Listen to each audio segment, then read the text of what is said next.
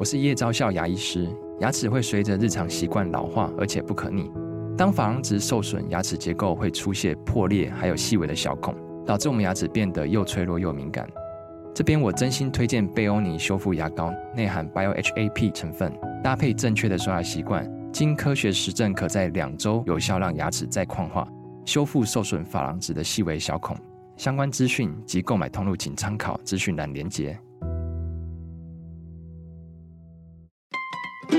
照顾身心，吃对饮食，一号课堂让你活得更健康。欢迎收听，学好知识，赢得健康。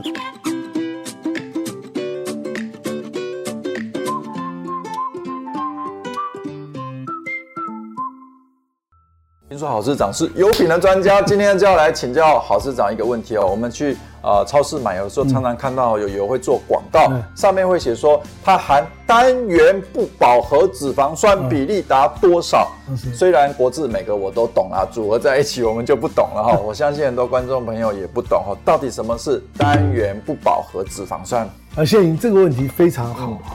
其实油主要就含三大类的脂肪酸。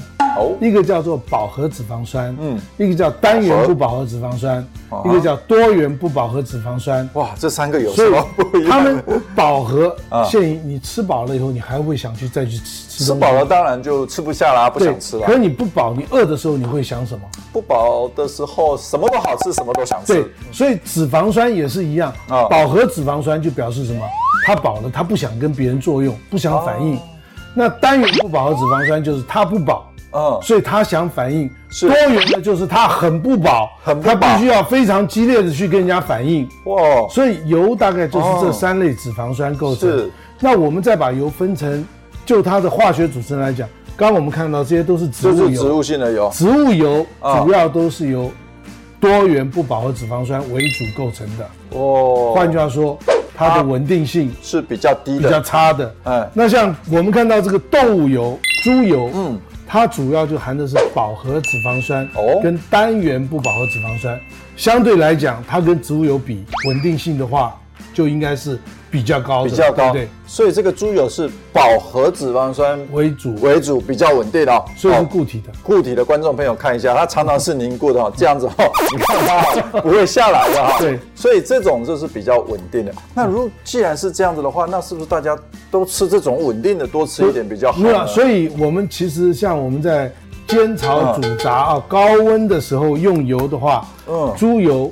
因为它稳定，所以比较好。另外，猪肉有非常好的风味，对不对？也很。所以，一般来讲，我们都鼓励大家，就是在比较高温的一些食物烹调过程中间，尽量用稳定的油种。猪油就是一个稳定的油种。是是是，那刚刚郝市长讲说，那其实植物性的油是比较不稳定的。嗯、那我们是不是要比较担心说，家里一般家庭主妇常常用这种植物性的油，是不是就会比较哎、欸、对，有风险？其实谢颖，你刚才也提到，啊、很多家庭主妇甚至很多家里，其实真正在煎炒煮炸，也是用的沙拉油，也是用的葵花籽油或者用的红花籽油，啊、要不要担心啊？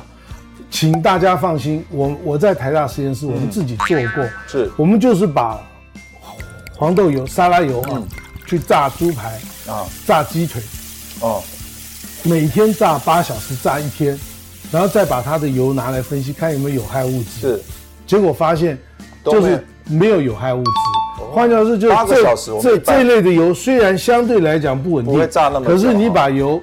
一天炸八小时，嗯、炸一天都不会产生有害物质的时候，对，你一般在家里烹调食物不会到这个程度，对，所以也不必担心，也不用特别担心哈。对，反而是不是要担心的是夜市摊贩那些？没错，炸那个这个问题非常好。对，夜市里的摊贩用那种小的铁板拼命加油不换油的，一直炸，还有炸油条的、炸猪排的或者炸鸡腿的，是那个油一直往外添。